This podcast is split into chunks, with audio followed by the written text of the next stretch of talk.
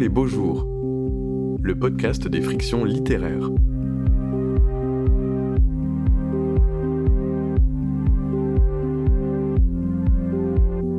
Cela fait maintenant 30 ans qu'Hervé Guibert nous a quittés, emporté par les effets du sida à 36 ans, laissant derrière lui une œuvre fascinante qui occupe une place unique dans la littérature française et que redécouvrent aujourd'hui de nouveaux lecteurs.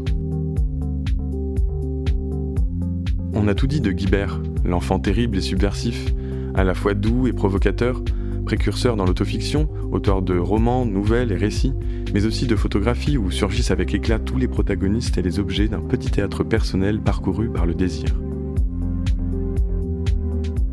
Écrivain et journaliste à Libération, Mathieu Lindon était très proche d'Hervé Guibert, apparaissant de manière récurrente dans plusieurs de ses romans. Si Lindon est resté plutôt discret sur cette amitié qu'il a commencé à aborder dans ses romans avec le sublime Ce qu'aimer veut dire, Hervé Lino, qui vient de sortir au printemps 2021, revient sur cette amitié hors norme. Autre compagnon de route d'Hervé Guibert, le photographe Hans-Georg Berger partageait avec lui sa passion pour l'image et a réalisé parmi les plus beaux portraits de l'écrivain. Animé par Tufi Kakem et enregistré en public le 18 juillet 2021 au Mucem à Marseille, lors de la cinquième édition du festival Oh les beaux jours, L'entretien de Mathieu Lindon commence d'ailleurs par une question sur le rapport d'Hervé Guibert à la photographie.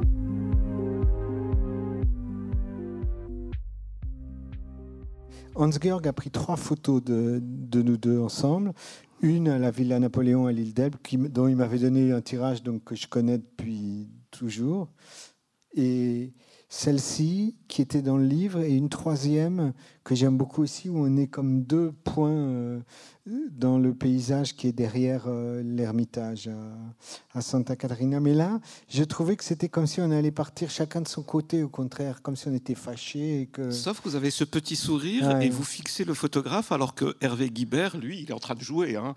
Euh, il, a oublié le photographe. D'ailleurs, Hervé Guibert, qui a beaucoup, beaucoup écrit sur la photo, qui était lui-même photographe, Comment il considérait la photo? Est-ce que pour lui c'était un instantané du, réel ou est-ce que euh, ce qu'il a développé en littérature, c'est-à-dire l'autofiction, commençait par cette photo, c'est-à-dire être, faire de la mise en scène, assumer une mise en scène?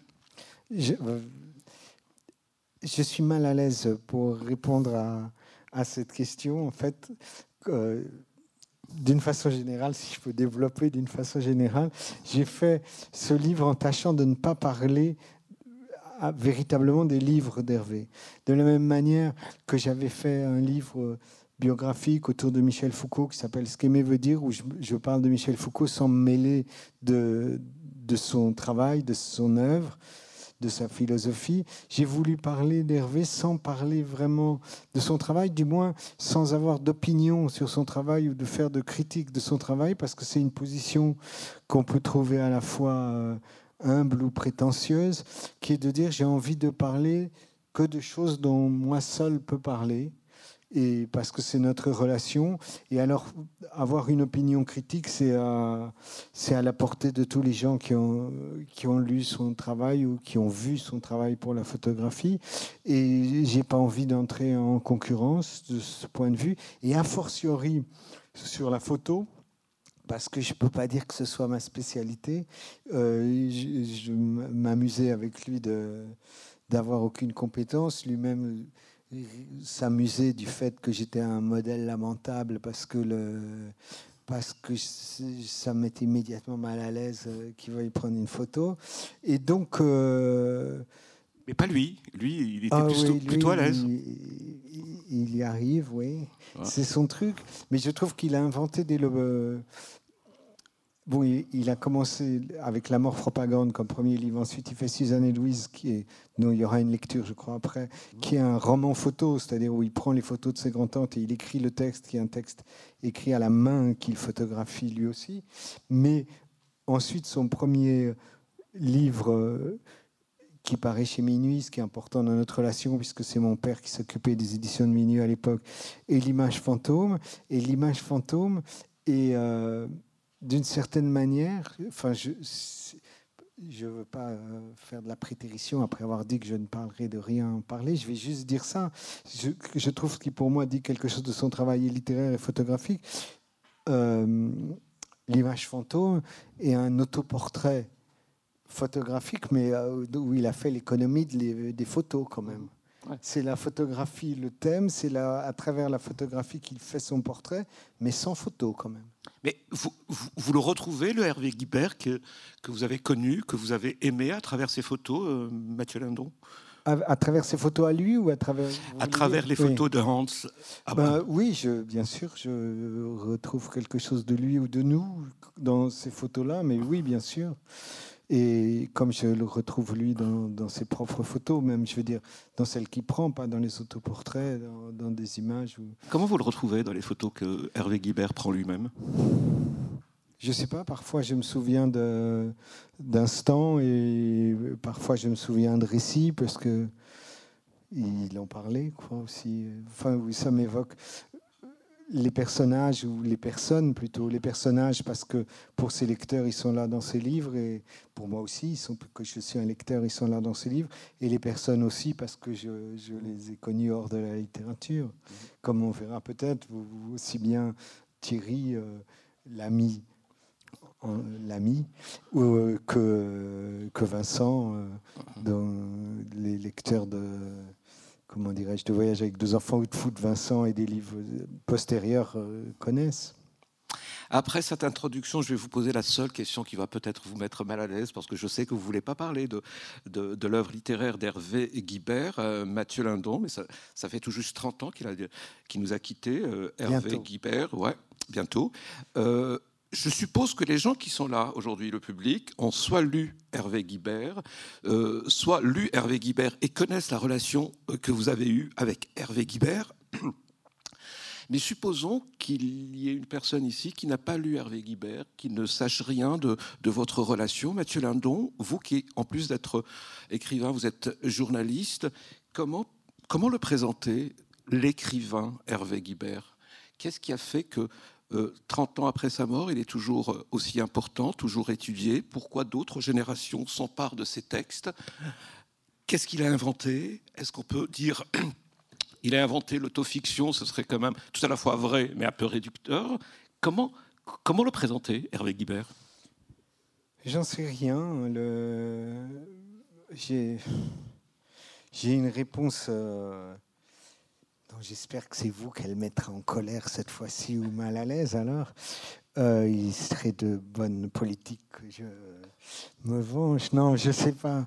Euh, je crois qu'il n'y a pas besoin d'avoir inventé euh, quelque chose ou de, de, ceci ou de cela. On dit pourquoi tous les écrivains du passé, d'une façon générale, ils sont là pour pourquoi? Parce qu'ils avaient du talent. Pas tous, pas tous, pas tous. Ceux qui survivent, ce sont, ils avaient du talent et c'est ça que le, les choses se décantent avec le temps et, et son talent euh, apparaît. Et je pense que il apparaît même plus qu'il n'est apparu de son vivant. il y a quelque chose de triste à ce qu'il n'ait pas profité de. Il a une gloire posthume supérieure à la gloire qu'il a eue de son vivant et qui lui aurait fait pourtant tellement plaisir. Mais enfin, c'est toujours compliqué de dire euh, pourquoi. Je ne sais pas. Comment dire, je, compare avec des choses, ça peut être ridicule, mais je me disais pourquoi, si vous allez m'expliquer pourquoi Racine ou Montaigne, euh, on les lit maintenant, et, on peut l'expliquer, il y a mille raisons, mais on peut donner une raison, et, les 99% des lecteurs de Montaigne ou de Racine vont dire, mais pas du, c'est pas du tout pour ça, c'est tout à fait autre chose aussi bien, je sais pas, il me semble que c'est la qualité des textes, et oui, et que le temps a fait, a fait son travail et qu'en plus de son vivant, pour les livres qui l'ont rendu célèbre et qui sont d'ailleurs très bons aussi, je n'ai pas, mais qui ont euh, un peu obscurci l'œuvre précédente pour les livres du SIDA. Il y a eu le, pour la trilogie du SIDA, c'est-à-dire l'ami qui ne m'a pas sauvé la vie, le protocole compassionnel et l'homme au chapeau rouge. C'était une époque euh, tel dans la lutte contre le sida qu'il y avait beaucoup de gens trouvaient qu'ils ne se battaient pas contre le sida comme il, comme il fallait le faire, qu'il n'aurait pas fallu parler du sida comme ça, que c'était contre-productif, que c'était politiquement pas bien, que c'était ceci ou cela. Et puis les, les années ont passé et, et ça reste. voilà, c'est tout ce que je peux dire. Le titre de votre roman, c'est Hervilino, c'est-à-dire que vous mettez, euh, bon, vous, l'appeliez ainsi, hein, et on, comprendra tout de suite, puisque c'est quand même une, partie de votre relation, c'est euh, la partie italienne, hein, c'est quand vous étiez à la Villa Médicis, avec une année de décalage, mais on va dire que vous allez, vous avez, vous allez passer trois ans à, à, Rome, et vous dites, euh, Mathieu Lindon, que, je, que vous avez préféré, que, vous partez à partir de ce prénom affectueux que vous, vous lui donniez pour parler de, de l'intime, parce que Hervé Guibert est devenu maintenant euh, un écrivain euh, qui appartient à tout le monde, à ses lecteurs, à ses critiques, à, d'autres écrivains. Vous, avec euh, ce témoignage, avec ce livre, vous voulez parler de, l'intime, de ce Hervé Guibert qui n'appartient qu'à vous. Oui, comme tous ses proches auraient pu faire, je dis que j'arrivais pas à écrire ce livre et deux ou trois éléments m'ont permis de le faire. Et en particulier, quand est ressurgit euh, ce diminutif, oui, qui m'était pas entièrement propre. Je pense que, je dis, les gens, les amis qu'il avait à Rome aussi, euh, Eugène Savitskaya, Hans-Georg Berger, l'appelaient, euh, je pense qu'italianisait aussi son prénom, même si moi j'avais l'habitude de faire ça avec tous mes amis et de le faire d'une manière sans doute plus systématique, mais peu importe. Oui, j'étais content d'avoir un, un nom à moi, parce que justement, je crois qu'une des réussites du travail euh, d'Hervé, c'est que euh, ses lecteurs se l'approprient et se l'approprient comme Hervé. Enfin, on peut. Euh, des fois, ça vous agace un peu. Oui, je disais ça, ça parfois ça m'agace, mais à la fois j'ai tort, puisque c'est justement parce que c'est très bien, c'est très réussi, puisque c'est il a voulu créer une proximité, il a tellement bien réussi que les gens s'approprient cette proximité et de quoi je me mêle, moi, d'être euh, d'être énervé. Et à la fois, j'étais content que Hervé ne soit pas le comble de cette proximité, d'avoir un nom à moi qui me. Et oui, qui dise quelque chose de notre lien. Et c'est ce que j'ai voulu euh, faire dans le livre. D'autant plus qu'en définitive, j'ai connu Hervé en 1978, il est mort en 1991. Et le, lui a été à la Villa Médicis comme pensionnaire de, 87 de fin 87 à fin 89, moi de fin 88 à fin 90. Si ce n'est qu'il est resté, ma deuxième année, j'avais un grand appartement dans lequel il est resté. Donc lui est resté trois ans jusqu'à fin 90. Il a, on, a quitté la villa 15 mois avant sa mort. Donc son état en vérité, c'est dégradé tout au long de ces années-là. Il a publié à l'ami qui ne m'a pas sauvé. Il a écrit à l'ami qui ne m'a pas sauvé à la villa, l'a publié pendant que. Lui, lui n'était plus pensionnaire, je pense, quand le livre est paru, mais il était toujours à la villa. Et, et oui, j'ai voulu parler. Je me suis limité à parler de ces années italiennes. C'est pour ça. C'est-à-dire que les dix premières années de notre relation, je les ai passées à Las, en vérité. J'ai parlé de Rome parce que c'est.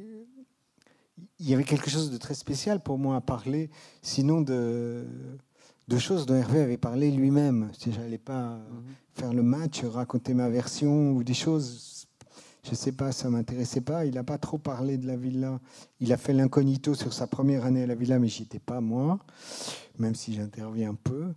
Et ensuite, euh, j'ai voulu parler de ces années-là parce que je m'en rendais pas compte sur le moment, mais ça a été une période d'intimité encore plus grande, puisque la dernière année, même si on passait la moitié du temps à Paris, on faisait beaucoup de voyages, euh, on a habité ensemble dans un grand appartement.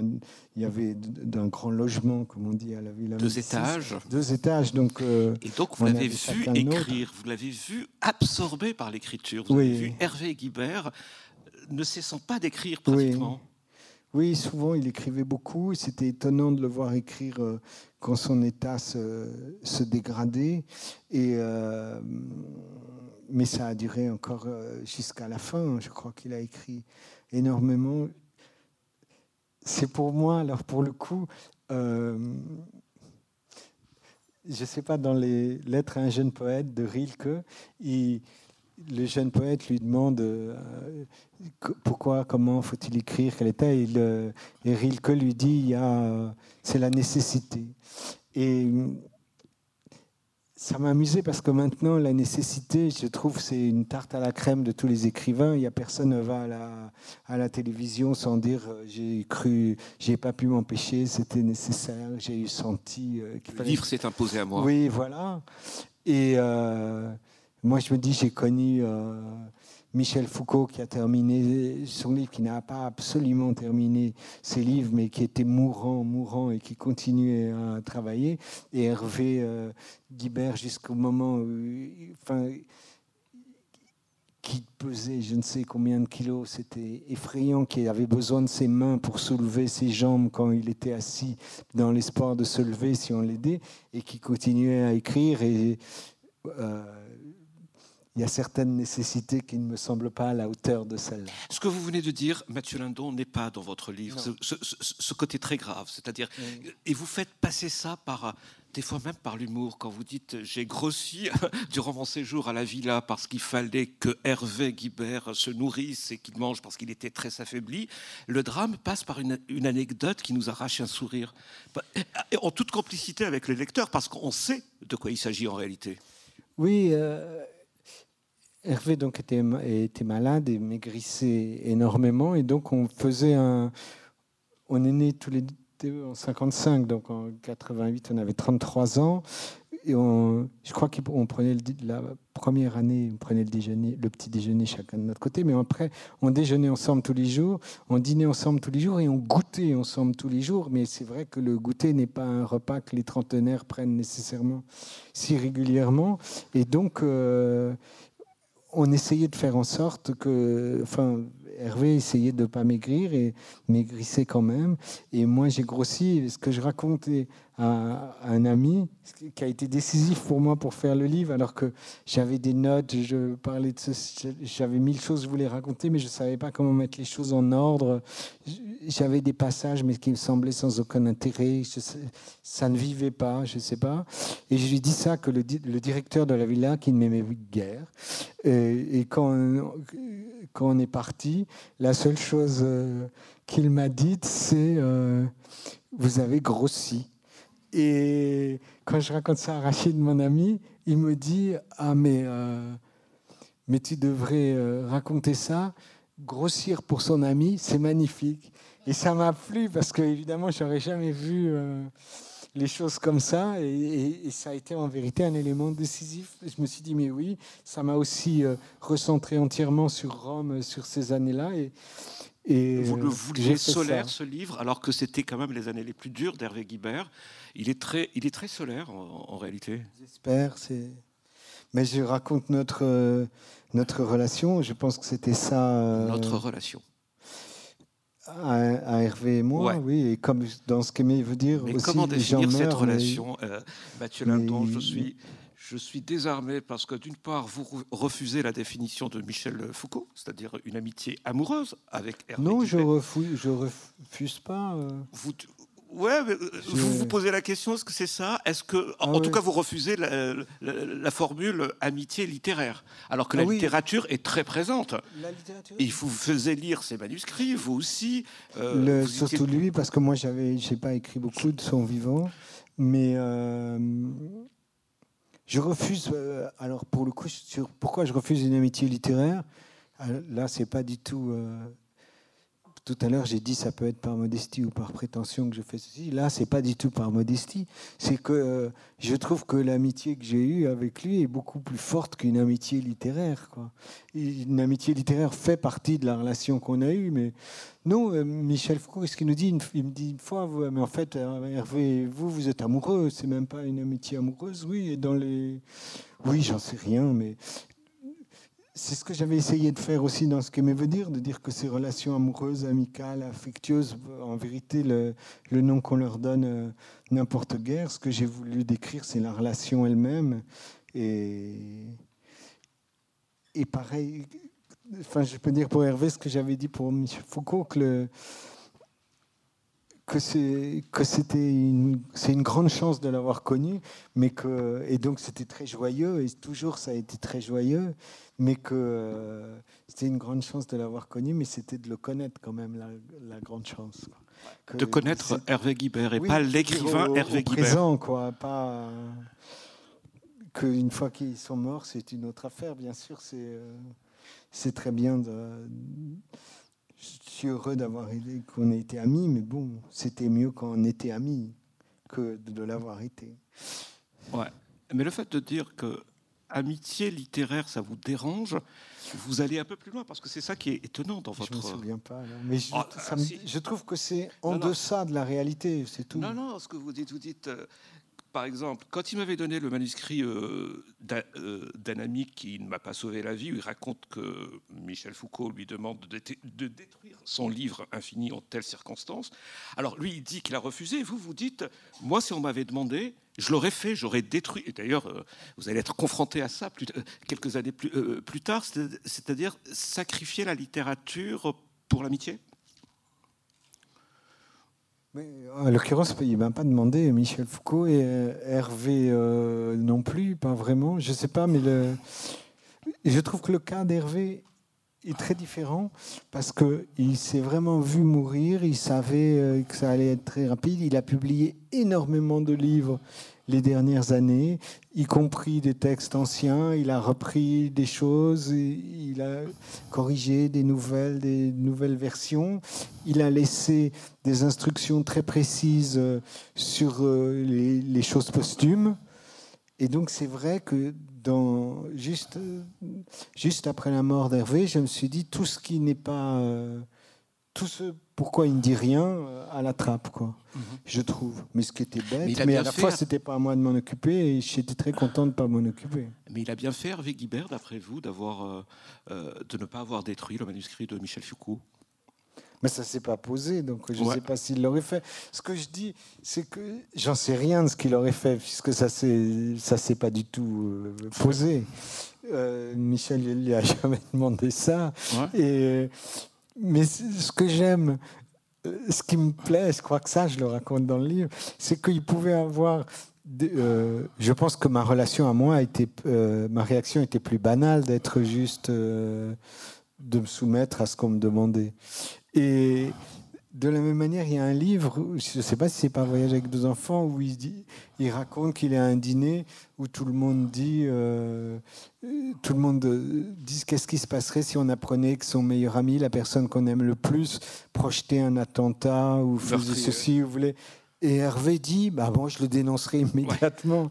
Et je disais, je ne sais pas s'il le ferait, si puisque ça se pose pas, mais ça m'amusait d'avoir euh, cette réaction qui n'est pas celle que la plupart des gens auraient. Est-ce que aujourd'hui, Mathieu euh, Lindan, quand vous pensez à, Hervé, la, littérature d'Hervé est présente aussi dans votre, dans votre rapport euh, à l'ami? Est-ce que ce qu'il a écrit, euh, est-ce que ce qu'il a publié, oui Ça l'est d'une manière que je ne suis pas capable de, déterminer, parce que dans l'idée que, que j'ai d'Hervé, euh, il y a tout ce qu'il a écrit, c'est comme ça. C'est comme ça qu'on s'est connus même. On s'est rencontrés parce que Michel Foucault a voulu nous faire nous rencontrer dans, dans en 1978, ouais, en 1978. Et euh, je m'occupais à l'époque de la revue Minuit. Mmh. Et euh, ce cette première fois, on en a parlé. Je lui ai demandé des textes pour la revue. Et tout de suite, il a donné. Il en a donné plus que, que n'importe qui, à part peut-être Eugène Savitskaya. Mais justement, ils se sont liés, eux aussi, par la, par la revue. Et euh, donc, euh, enfin, la, littérature est partie intégrante de, de notre lien, ça, bien sûr.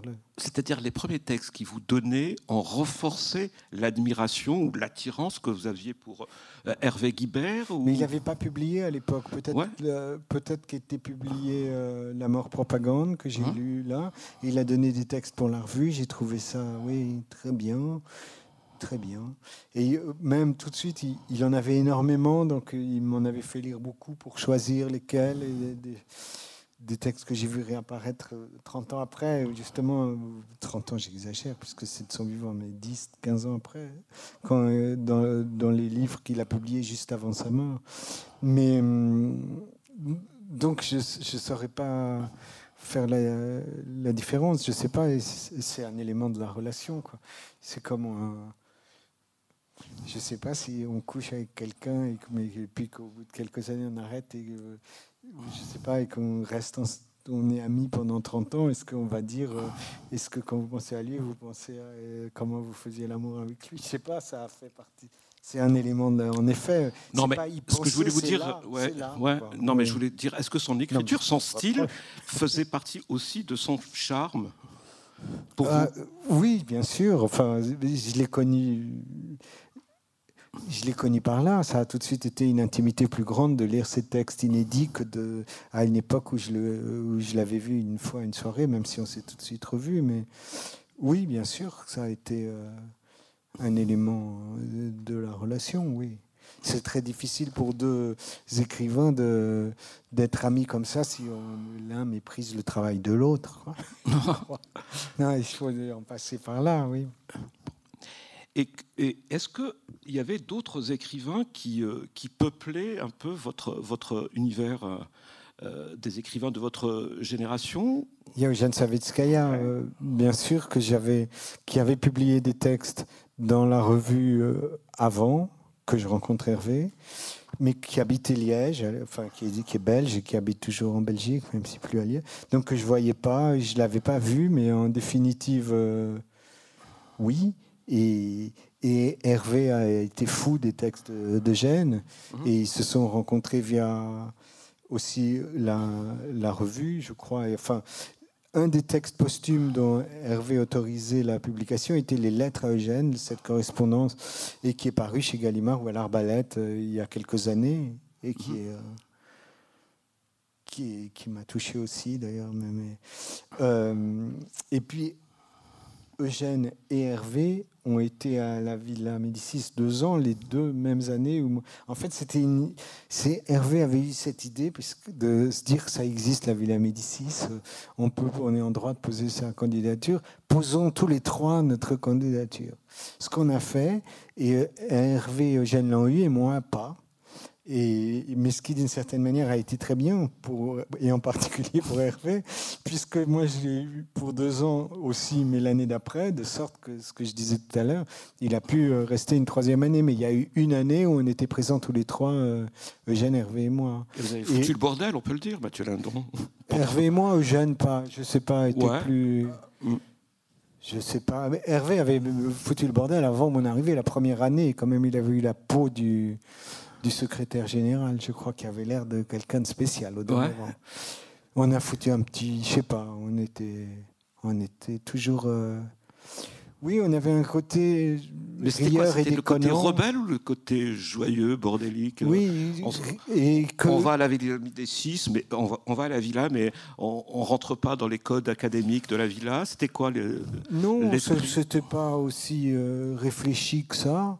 Le, on avait une relation qui a toujours été déconnante, et donc malgré la maladie, on a gardé ce côté rieur et, et joyeux et bête. Enfin, je crois que sur une des premières dédicaces élevées pour notre bêtise si joyeuse, il dit ça et ça correspondait euh, tout à fait à notre lien immédiat.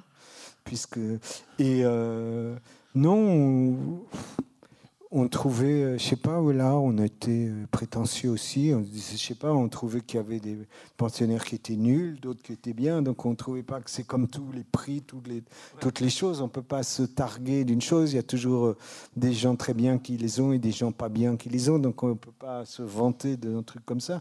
On était à la villa, on en profitait. C'était formidable. C'était quand même, c'est un endroit magnifique. On était payé. C'était, c'était merveilleux. On était ensemble. Le, on, on faisait ce qu'on voulait, mais à la fois, on ne foutait pas.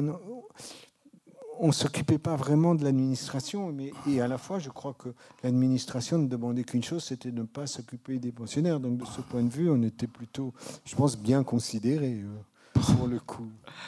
On va voir quelques, quelques photos de Hans Georg Berger, donc, et je vais vous demander de les commenter. Mathieu Lindon, mais d'abord, est-ce que, vous, est-ce que cet exercice vous sied ou vous êtes gêné de, de, de, revoir ces images? Non, je ne suis pas gêné de les revoir. En plus, c'est des photos d'Hans Georg euh, que j'aime beaucoup, mhm. et Hans Georg et ses photos, mais avec qui j'étais moins proche. Mais les photos, je les, je les connais surtout parce qu'il a publié un livre l'année dernière, mais dans la plupart, enfin beaucoup, j'ai rien à j'ai rien à y, voir, si ce n'est que j'en connais les protagonistes, comme là, mais même, oui, ah bah vous y êtes là. Thierry et, et, Vincent. Mais euh, c'est surtout que déjà, je ne suis, suis pas chaud pour parler de littérature, alors que je me, à tort ou à raison, je me flatte d'avoir une compétence. Je ne m'en flatte pas pour la photo, donc. Eh ben, voilà, mais c'est plus. Je pourrais peut-être raconter des histoires, oui. Là, voilà. Là, c'est ce qu'on appelle l'atelier de Balthus, c'est-à-dire euh, une pièce qui était l'atelier de Balthus. On se rappelle, la Villa Médicis était tombée complètement en désuétude avant que Malraux, ministre de la Culture, la remette un peu euh, au goût du jour. C'était les prix de Rome étaient devenus un modèle d'académisme. Il a Balthus a été nommé directeur. Il a ouvert à de nouvelles disciplines dont la littérature. Je crois au demeurant que le terme même de prix de Rome est maintenant improprement associé aux pensionnaires, que depuis Balthus, on n'est plus prix de Rome, mais j'en sais rien. Donc c'est dans, j'en sais rien de sûr. Là, c'est dans l'atelier de, donc de Balthus, Hervé avec Vincent. Bon, Vincent, pour les lecteurs d'Hervé, c'est un personnage euh, un peu mythique, je pense. Moi, je l'ai, je l'ai vu pas mal parce que je m'entendais bien avec lui et que malheureusement des éléments euh, toxicologiques ont fait qu'on a eu une relation sans doute plus proche qu'avec d'autres amis d'Hervé. Je l'ai jamais vu à la villa, mais il a été quand même présent à la villa d'une part dans nos conversations et d'autre part parce que Hervé avait acheté un grand tableau.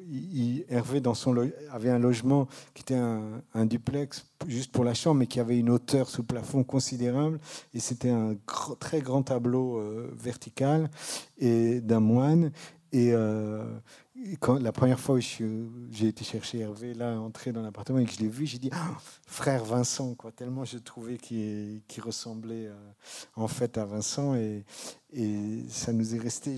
Je, trouve que Vincent, en plus, dit quelque chose du travail autofictionnel d'Hervé. D'important, c'est que dans Foot Vincent, où il, remonte euh, des éléments de sa relation à rebours, euh, Vincent commence par mourir d'un saut en parachute euh, raté. Et en vérité, tous les lecteurs euh, d'Hervé ont cru que Vincent était mort.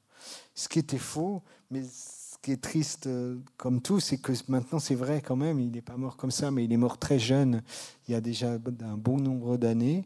Et et voilà, ça serait, ça serait ridicule de dire euh, le texte était prophétique parce qu'on se risque. c'est pas besoin d'être Nostradamus pour prévoir que quelqu'un va mourir un jour ou l'autre. Mais, euh, mais bon, voilà. Mais vous le dites avec le sourire quand même, euh, et, toute la gravité. Aujourd'hui, par exemple, les nouveaux pensionnaires ne veulent de la Villa Médicis, bien sûr, ne veulent qu'une seule chose, c'est d'aller dans la fameuse maison, coupée par Hervé. Comment vous réagissez à ça? C'était un, bel endroit. Enfin, lui, il est resté les deux ans là. C'est-à-dire que c'était une maison. Euh, je ne savais pas ce que vous disiez. C'était une maison coupée en deux. Mhm. Donc, il y a quand même une chose très importante, c'est que les, il faut bien s'entendre avec les gens qui occupent l'autre moitié. Donc la, première année, Hervé y était avec un ami à moi, d'ailleurs, qui, lui avait proposé, je crois, plus ou moins, et ça s'est bien passé. Mais la deuxième année, il a bien manœuvré pour que ce soit Eugène et Karine, sa compagne de l'époque, qui, qui soient là dans l'autre moitié de la maison. Autre cliché.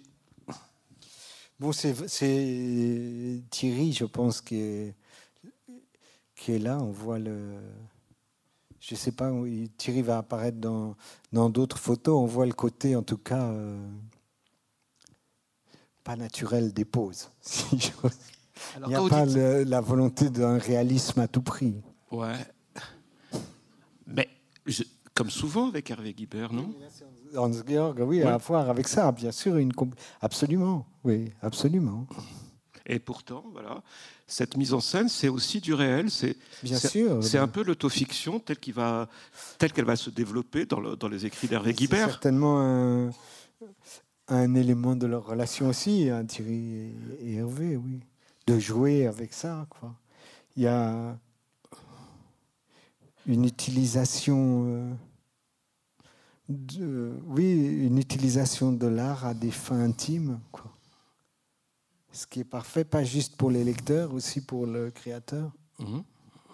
Et vous adhérez à, ça? Est-ce que, vous étiez d'accord sur, surtout avec euh, euh, Hervé Guibert? Parce que vous, vous, dites dans ce livre, Hervé Lino, Mathieu Lindon, que euh, contrairement par exemple à Michel Foucault, qui était le professeur, le philosophe, avec Hervé Guibert, vous pouviez vous disputer et vous vous ah êtes disputé très, très souvent. Oui, on s'agaçait beaucoup. Euh, Mais c'est à propos des, je sais pas, des garçons, de la drague, ou à propos aussi de la littérature et, des idées? Non, pas de ça. On s'agaçait, comme quand on partageait l'appartement.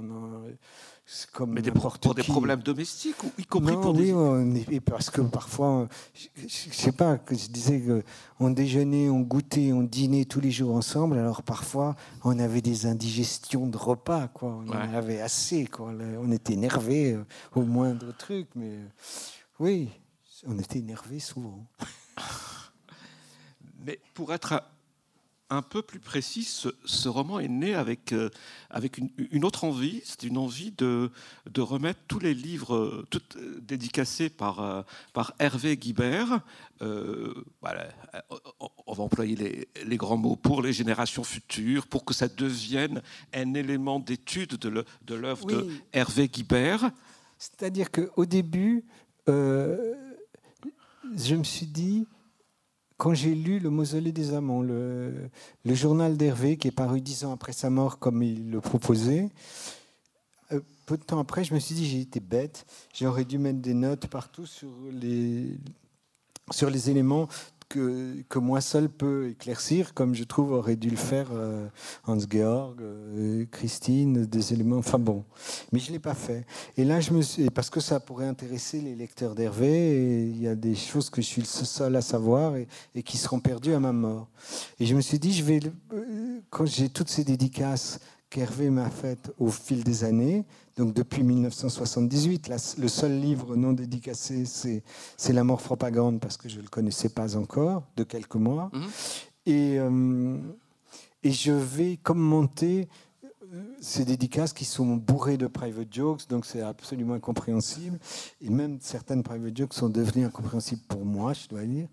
et bon, et j'avais fait, j'avais fait ça, et j'avais voulu le faire d'une certaine manière pour, euh, oui, pour des universitaires, pour des étudiants. Euh, et donc le faire d'une manière assez sobre et rigoureuse et distante. Et tout, et je l'ai fait lire à, à, Rachid, mon ami, et à, donc, et, et à Corentin, je crois, et qui ont trouvé que c'était euh, un peu sobre et rigoureux et distant comme je l'avais souhaité, mais que c'était dommage. Quoi. Et alors, euh, j'ai voulu lui faire plus euh, chaleureux, enfin plus juste, plus conforme à la relation, plus exactement. J'ai je me suis dit que j'allais. Euh, que, qu'est-ce qui me prenait tout à coup d'être tellement généreux avec les universitaires et les étudiants et de m'occuper des générations futures? Il y avait quelque chose que j'ai trouvé étrange. Et je me suis dit, non, j'ai envie de, parler d'Hervé.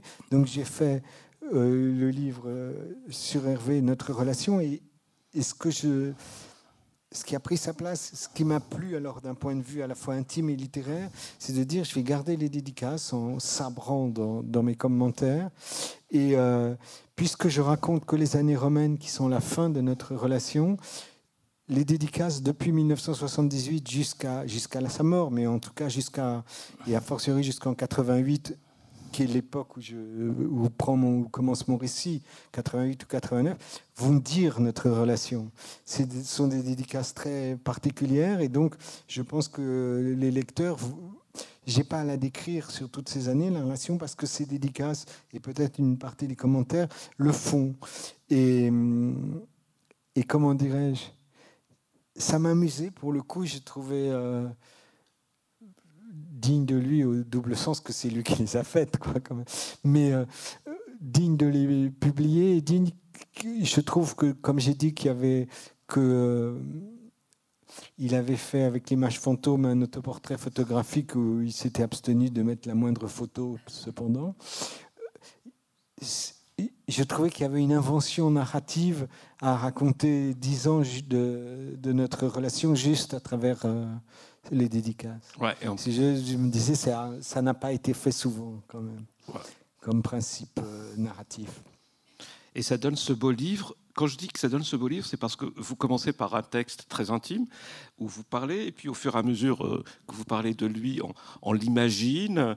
Et puis, à la fin du livre, commencent justement ces, ces dédicaces que vous publiez, comme si vous avez rejoint, parce qu'on a ses mots, mais on a aussi son écriture. Oui, mais comme il avait fait Suzanne et Louise euh, avec son écriture, dès que j'ai pensé euh, aux dédicaces, immédiatement ça a été euh, son écriture. C'était photographier les pages. Oui, j'ai pas pensé les retranscrire à la machine. Non, ça a été immédiatement ça, son écriture, parce qu'évidemment, elle dit quelque chose de lui. Et, et du fait de Suzanne et Louise, je trouve que les, les fans, les, bons lecteurs d'Hervé Guibert, ils la connaissent déjà, son écriture. Et c'est cette rencontre entre vos deux écritures qui m'a le plus euh, touché, euh, Mathieu Lindon. Est-ce qu'à un certain moment, vous avez imaginer écrire un livre ensemble où ça se faisait pas à l'époque, où jamais l'idée ne vous a effleuré l'esprit Je crois que jamais ne nous a effleuré l'esprit.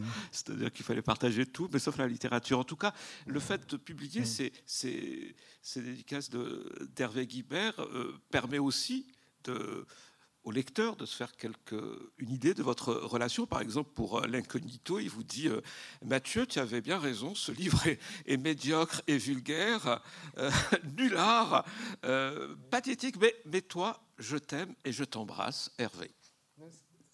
Un élément de notre relation, c'était qu'il me faisait lire les, ces manuscrits et ensuite les épreuves. Quand, euh, bon, et donc pour l'incognito aussi, mais l'incognito, il me l'avait annoncé comme le chef-d'œuvre des chefs-d'œuvre, que j'allais me tordre de rire, que ça allait être super, de sorte que j'avais été déçu. J'avais dit aucun des mots que qui me reproche et j'avais fait des blagues supplémentaires d'ailleurs qu'en voyant la dédicace. Mais et, c'est d'autant plus étrange que j'ai relu. Euh, l'incognito une dizaine d'années après la mort d'Hervé, quand j'ai fait un texte sur lui, ainsi que sur d'autres écrivains, un petit livre qui s'appelle Je vous écris, et, le livre m'a beaucoup, m'a beaucoup plu. Mais, mais oui, l'élément central aussi de littéraire, c'était ça quand même, de lire les manuscrits et, les épreuves. Ça, c'est sûr. Cette confiance. Une autre photo, Mathieu Lindon. Bon, il fait. Elle me plaît aussi parce qu'il a parfois une image en vérité relativement austère. Euh. Hervé Hans-Georg dit que cette photo était euh, dans le bureau de Michel Foucault jusqu'à sa mort. Alors c'est vrai ou pas? que j'en, ben, j'en sais rien, mais le fait est que je n'en ai aucun souvenir. Vous êtes très poli pour dire non, c'est pas vrai. non, mais parce que c'est compliqué, parce que même ce qu'on appelle le bureau de Michel Foucault est sujet à diverses interprétations qui ne sont peut-être pas de mise là. bon, le perroquet Clotilde d'Hans-Georg était un élément, euh, un habitant important de Santa Catarina. Et on voit qu'il s'entendait très bien avec Hervé. Une datation des photos, malheureusement, toujours aussi, et les cheveux d'Hervé. Parce qu'il y a un moment où il se fait couper les cheveux. Pour moi, qui me rend compte de rien, c'est pas très important. Mais euh, je sais que c'est ancien euh, parce qu'il raconte euh, dans L'ami qui ne m'a pas sauvé la vie, combien Musil, c'est-à-dire Michel Foucault, est estomaqué le jour où il voit ça. Michel étant mort en 1984, ces photos sont très anciennes. Bon, bah voilà. On voit que ça, oui. On voit qu'il mérite bien son titre de l'ami, euh, pas celui qui n'a pas sauvé la vie, mais le vrai ami, l'ami échappé du roman général, comme il est dit dans, en dédicace de l'image fantôme, Thierry, mhm. le beau Thierry. avec le recul, vous dites que ça a été euh, dur pour vous d'écrire sur Hervé Guibert, pas seulement parce que ça, euh, c'était votre ami Mathieu Lindon, mais parce que écrire sur quelqu'un, c'est quelque chose que, qui vous est euh, presque impossible. Oui, je trouve que ça n'existe pas. J'ai pas, j'ai le sentiment de ne pas avoir écrit sur Hervé. J'ai raconté quelque chose d'Hervé et moi, mais euh, comme j'ai raconté dans ce qu'aimait veut dire quelque chose de mon père et moi, de Michel Foucault et moi, et d'Hervé et moi. Hervé était déjà très présent. Mais euh, oui, sûr, c'est pas un sujet, euh, Hervé. Enfin, j'ai pas fait une, étude universitaire. Euh, je, parle de, quelque chose de la vie et de la vie qu'on a eue tous les deux ensemble, de ces moments-là. Donc, c'est pas écrire sur, c'est écrire lui et moi. Et dans votre processus d'écriture, le temps passé, euh, les 30 ans qui nous séparent de la mort d'Hervé Guibert. Euh, comment ça joue dans votre écriture euh, Est-ce que ça joue que... Je ne sais pas. Il y, a, il y, a, beaucoup de choses pour lesquelles je crois que je suis assez vif. Et il y en a d'autres pour lesquelles je ne suis pas vif du tout. Mhm. Et pour écrire sur mes amis morts, je ne suis pas du tout vif il a fallu 25 ans après la mort de Michel Foucault pour que j'y sois vraiment dans le livre qui est paru 27 ans après, je crois. Pareil, euh, Hervé, il a, euh, le livre est paru 29 ans après sa mort. Euh, mais même mon père, quand je parle dans ce que je veux dire, il a fallu 10 ans, alors que mon père, j'étais plus familier depuis plus longtemps quand même. Et je sais pas, c'est comme ça. Il faut que. Je crois que oui, peut-être je dis ça. Oui, ce qu'il faut, c'est que le... j'écris sur la joie de les avoir connus. Et euh, pour que la tristesse euh, de la mort soit estompée et que ne demeure que la joie, il faut que, que du temps ait passé. Mhm. Je pense que c'est ça. Vous l'avez écrit quand, Hervé Lino, euh, Mathieu Lindon? Est-ce qu'on était déjà en confinement? Est-ce qu'on était déjà confronté à la pandémie? Non, non, avant. C'était avant? Comme quoi, le hasard. Non, mais parce qu'à un certain moment, vous, vous dites que, quand vous parlez de vos voyages à Rome, vous dites que Hervé allait à Rome en train de nuit, le Palatino. Et comme j'habitais à côté de la gare de Lyon, souvent dîner tôt au Train Bleu, le restaurant de la gare au, cadre somptueux, mais jamais euh, nous nous fîmes prendre tous les deux le train l'année suivante. Bref, tout ça pour, euh, pour dire, quand je fus pensionnaire à mon tour, c'est-à-dire l'année d'après, Nouvelle Frontière avait ouvert une liaison Paris-Rome via Corsair, meilleur marché et plus commode, et vous allez utiliser plus que ça.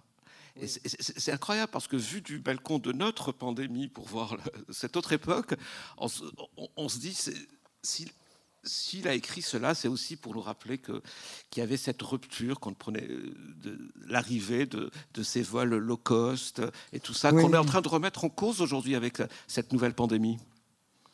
Oui, en fait, l'élément important là, c'est que le comptoir de, Corsair de Nouvelle Frontière était près de la place du Peuple, près de, mhm. près de la villa. Et Hervé avait sympathisé, et moi à sa suite, avec une des filles euh, qui s'en occupait, qui parlait français et tout, et avec qui on, est, on était devenus amis, et donc euh, qu'on voyait. Euh, de temps en temps, indépendamment des voyages qu'on faisait. Et donc, on n'a plus voyagé qu'avec Nouvelle Frontière, avec des éléments grotesques que je, je peux raconter aussi. Mais elle, oui.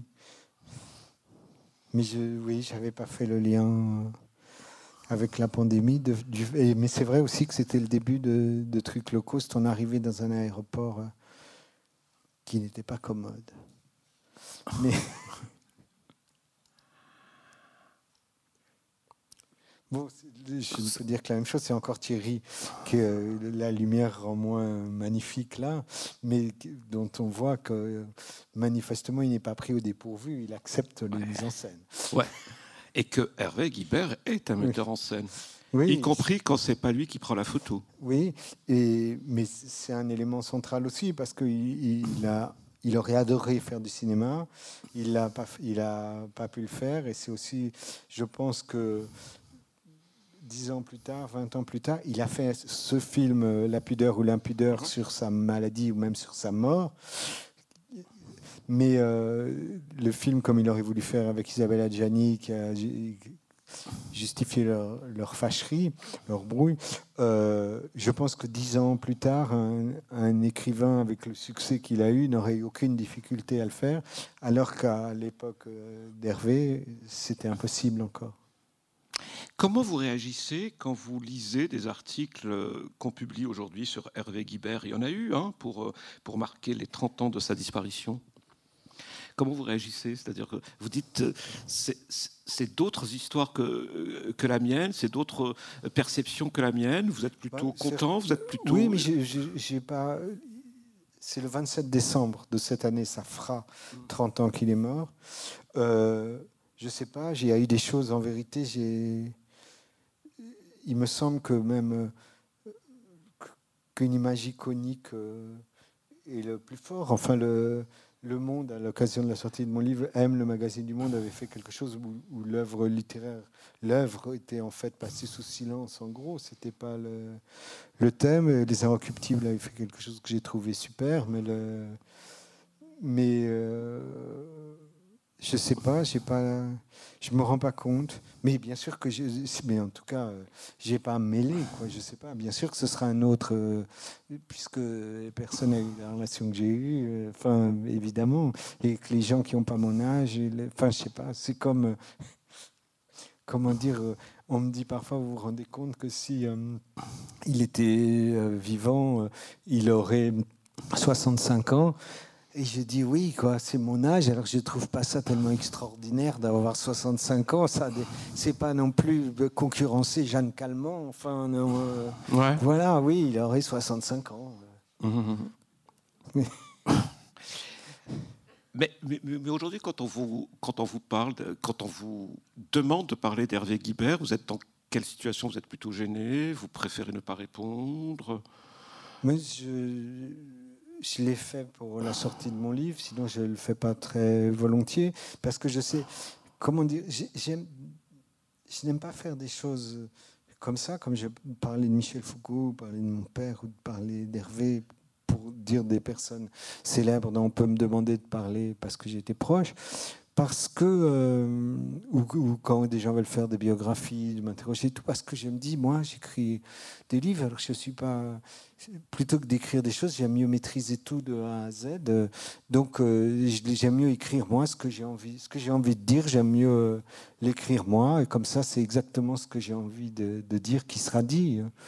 Mais c'est le propre à la sortie d'un livre, c'est une chose différente. Et en vérité, ça me fait plaisir de le faire aussi, dans la mesure où maintenant le livre est là. Donc ce que je veux vraiment dire, c'est là. Ce, livre, vous l'avez écrit comme tous les autres livres, ou vous avez quelque chose de particulier dans votre façon de, l'écrire? Je pense que presque tous, quand même tous, ont quelque chose de particulier. Mais là, j'avais beaucoup de notes parce qu'il y a des choses de souvenirs, mais même des notes idiotes ou des, euh, mais j'avais gardé depuis euh, mon retour de Rome, je sais pas, j'avais gardé la liste des restaurants où on allait comme on déjeunait, on goûtait, on dînait tous les jours, on allait dans beaucoup d'endroits quand même. Et euh, même si on, aimait, on avait un côté obsessionnel parfois. Et je sais pas, c'était un truc bizarre quand j'ai une des premières choses que j'ai écrites, sinon la première, c'est la liste des restaurants, de dire il y a ce restaurant-là, on mangeait ça, on faisait ça, enfin des choses qui n'ont pas l'ombre d'un intérêt. Et a priori, et auquel j'espère euh, j'ai pu donner un, bah intérêt, quoi. Mais, mais, mais, pour moi aussi, il y avait quelque chose d'ironique. Je voyais bien dire quoi la liste des restaurants. C'est quand même extravagant, mais il restait de chaque restaurant une particularité euh, que j'espère j'ai su rendre. Ça, c'est en Égypte. Euh, Hans-Georg et, et, Hervé ont fait un voyage en Égypte. En voilà une preuve. Et il y en a une autre qui a un livre. Euh, qui s'appelle Lettres d'Égypte, les lettres que Hervé a écrites en Égypte et n'a pas envoyées à divers euh, destinataires qui sont les personnes moins Hans-Georg, puisqu'ils étaient ensemble, dont on a parlé, et, euh, et de photos d'Hans-Georg et de textes aussi d'Hans-Georg. Donc, qui a fait une nouvelle version après, la, qui s'appelle euh, l'image de soi, ou, une, ou enfin, peu importe, peu importe. puisque j'ai peur de bafouiller. Et puis enfin, on va terminer là-dessus, si vous voulez bien, c'est-à-dire l'écriture euh, très présente dans votre livre, Hervé Lino. Oui, ce que je disais, c'est je pense que les lecteurs d'Hervé connaissent son écriture parce que Suzanne et Louise, mhm. le, il écrivait beaucoup à la main, mais il écrivait beaucoup à la machine aussi. Mais c'est vrai. Enfin, moi, j'ai le souvenir que euh, qu'il écrivait à la main euh, quand il était dans mon appartement, donc en 1990, quand il faisait la chair fraîche. Euh, mais il avait, sinon, il a pris lui-même, d'ailleurs, je crois, une photo de sa machine à écrire, qui était, ça, je vois très bien. Sinon, dans dans son appartement de la villa la bonne place de sa machine à écrire. Il écrivait donc toujours à la main, mais il recopiait même le, journal. Moi, il m'avait fait lire des choses longtemps avant, longtemps avant le sida, même, donc quelque chose de tout à fait différent. Et, mais j'ai une version euh, tapée à la machine. De toute façon, il reprenait, puisque le journal lui-même, c'était très particulier, puisque des livres entiers, euh, mes parents, de Vincent, proviennent du, journal, sont des coupes à l'intérieur du journal. On va ouvrir peut-être le, débat en laissant le public poser des, questions. Vous posez quelques questions, si vous êtes d'accord, Mathieu Lindon On y va? Est-ce qu'il est y a des questions pour Mathieu Lindon Autour. alors, je vois rien. Et là, là, là, là.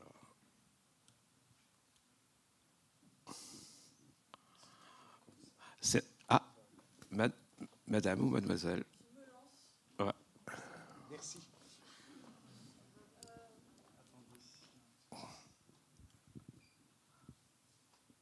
Euh, oui, bonjour Mathieu Lindon. Euh, j'ai beaucoup aimé votre livre. Mais euh, c'est vrai que hum, c'était intéressant dans le débat quand il a été dit que finalement, vous avez dit que finalement, c'était une manière euh, nouvelle d'écrire une relation que de partir des dédicaces.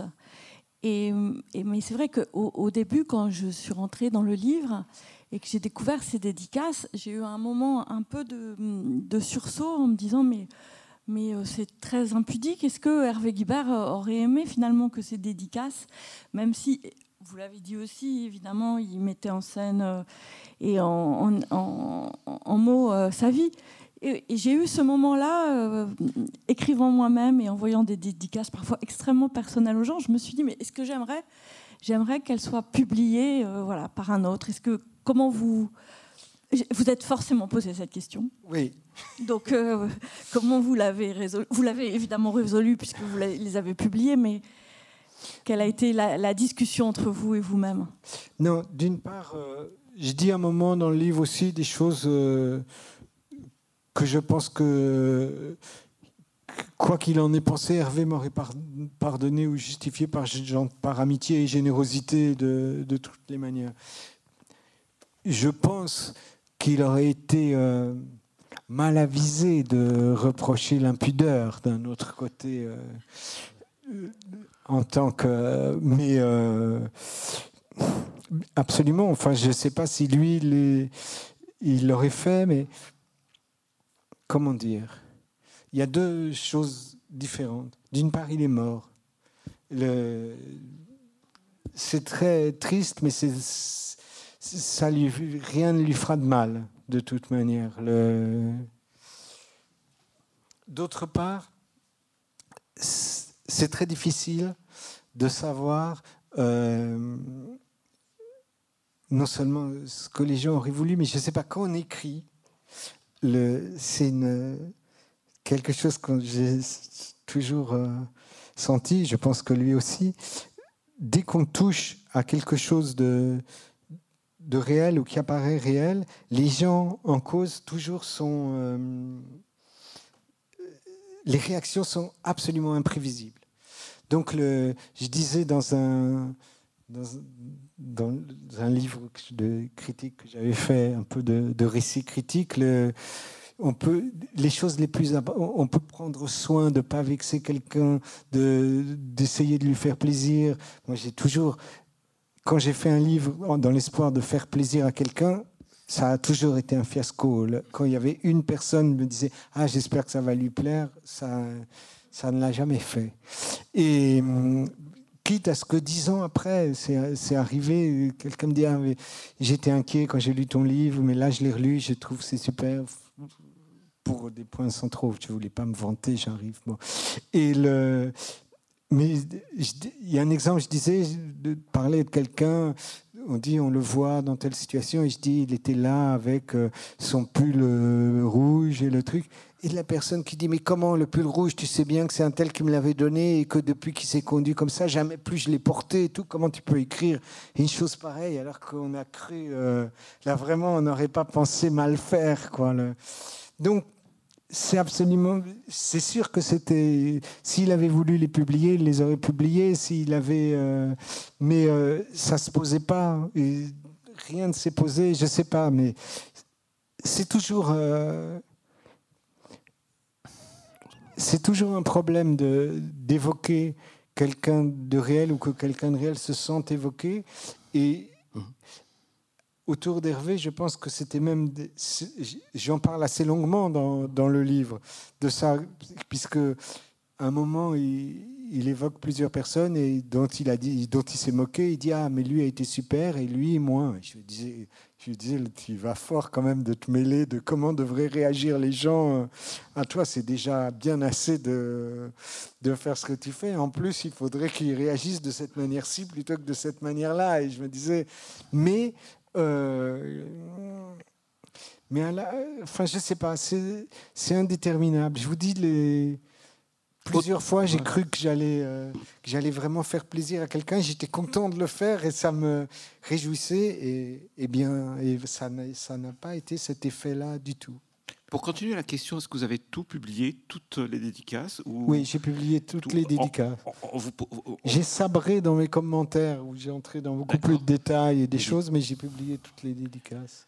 Parce que ce que je dis dans le livre, en définitive, je, prétendais vouloir le faire pour les, voilà. pour les universitaires, pour et finalement travailler sur Hervé, mais je me suis dit je vais le faire pour les euh, pour les gens qui sont intéressés par l'amitié. Et l'amitié, c'est une discipline qui a beaucoup plus de chercheurs encore que Hervé et son travail. Quoi. Ce, qui, ce qui est vraiment très bien pour, pour ce livre, et, c'est tout l'avantage après tout ce qu'on qu'on a écrit, c'est que le Hervé Lino, euh, le bandeau rappelle que c'est vous l'auteur, mais il ne rappelle pas qu'il s'agit d'un livre de votre relation avec Hervé Guibert. Je l'ai mis en quatrième page de couverture, quand même. J'étais très embêté justement avec ça, de comment faire la quatrième de couverture. Si vous me la, je dois dire que je la connais pas par cœur, malgré le mal que je me suis donné. Euh, J'explique que c'est lui. Je, raconte une chose. Je, je, raconte une chose que je racontais dans ce qu'aimait veut dire, qui est que Michel Foucault donc avait m'avait parlé d'Hervé de telle manière que j'avais envie de le voir et de toute évidence, il avait parlé de moi à Hervé de telle manière qu'il avait envie de me voir. Et quand on s'est vu dans une petite euh, réception qu'il avait organisée, on était jeunes, plus jeunes que tous les autres participants, on était timides tous les deux. Et dans ce grand appartement, ce grand salon de la rue de Vaugirard, Hervé euh, s'était mis dans un coin et moi j'étais avec un ami qui était un ami de Michel. C'était comme ça que j'étais là. Et euh, j'ai eu le courage de. Pour moi, c'était un courage hein, d'aller vers lui et je lui ai dit, euh, comme il était seul dans son coin, je lui ai dit Vous êtes puni, Hervé Guibert. Et, le, et cette phrase nous est restée du, aussi le vouvoiement, la punition et le fait de l'appeler Hervé Guibert, et comme si ce nom était, était appelé à un grand retentissement et, devait rester euh, comme ça donc je, je, dis ça, Hervelino, je dis que je ne me suis pas senti de raconter toute notre euh, relation, mais, euh, mais ces deux années-là, oui. Et c'est un très bel hommage à Hervé Guibert. Merci beaucoup. Euh, Mathieu Lindon.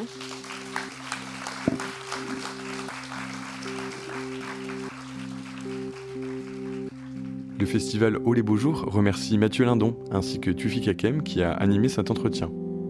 Retrouvez les références bibliographiques des auteurs dans le descriptif du podcast. Pour ne manquer aucun épisode des Frictions littéraires, abonnez-vous à ce podcast sur toutes les plateformes habituelles. la sixième édition du festival Au les Beaux Jours aura lieu du 24 au 29 mai 2022 à Marseille. Montage Clément Lemarié. Voix Benoît Paqueteau. Musique The Unreal Story of Floride by Fred Nefché and French 79. Un podcast produit par Des livres comme des idées.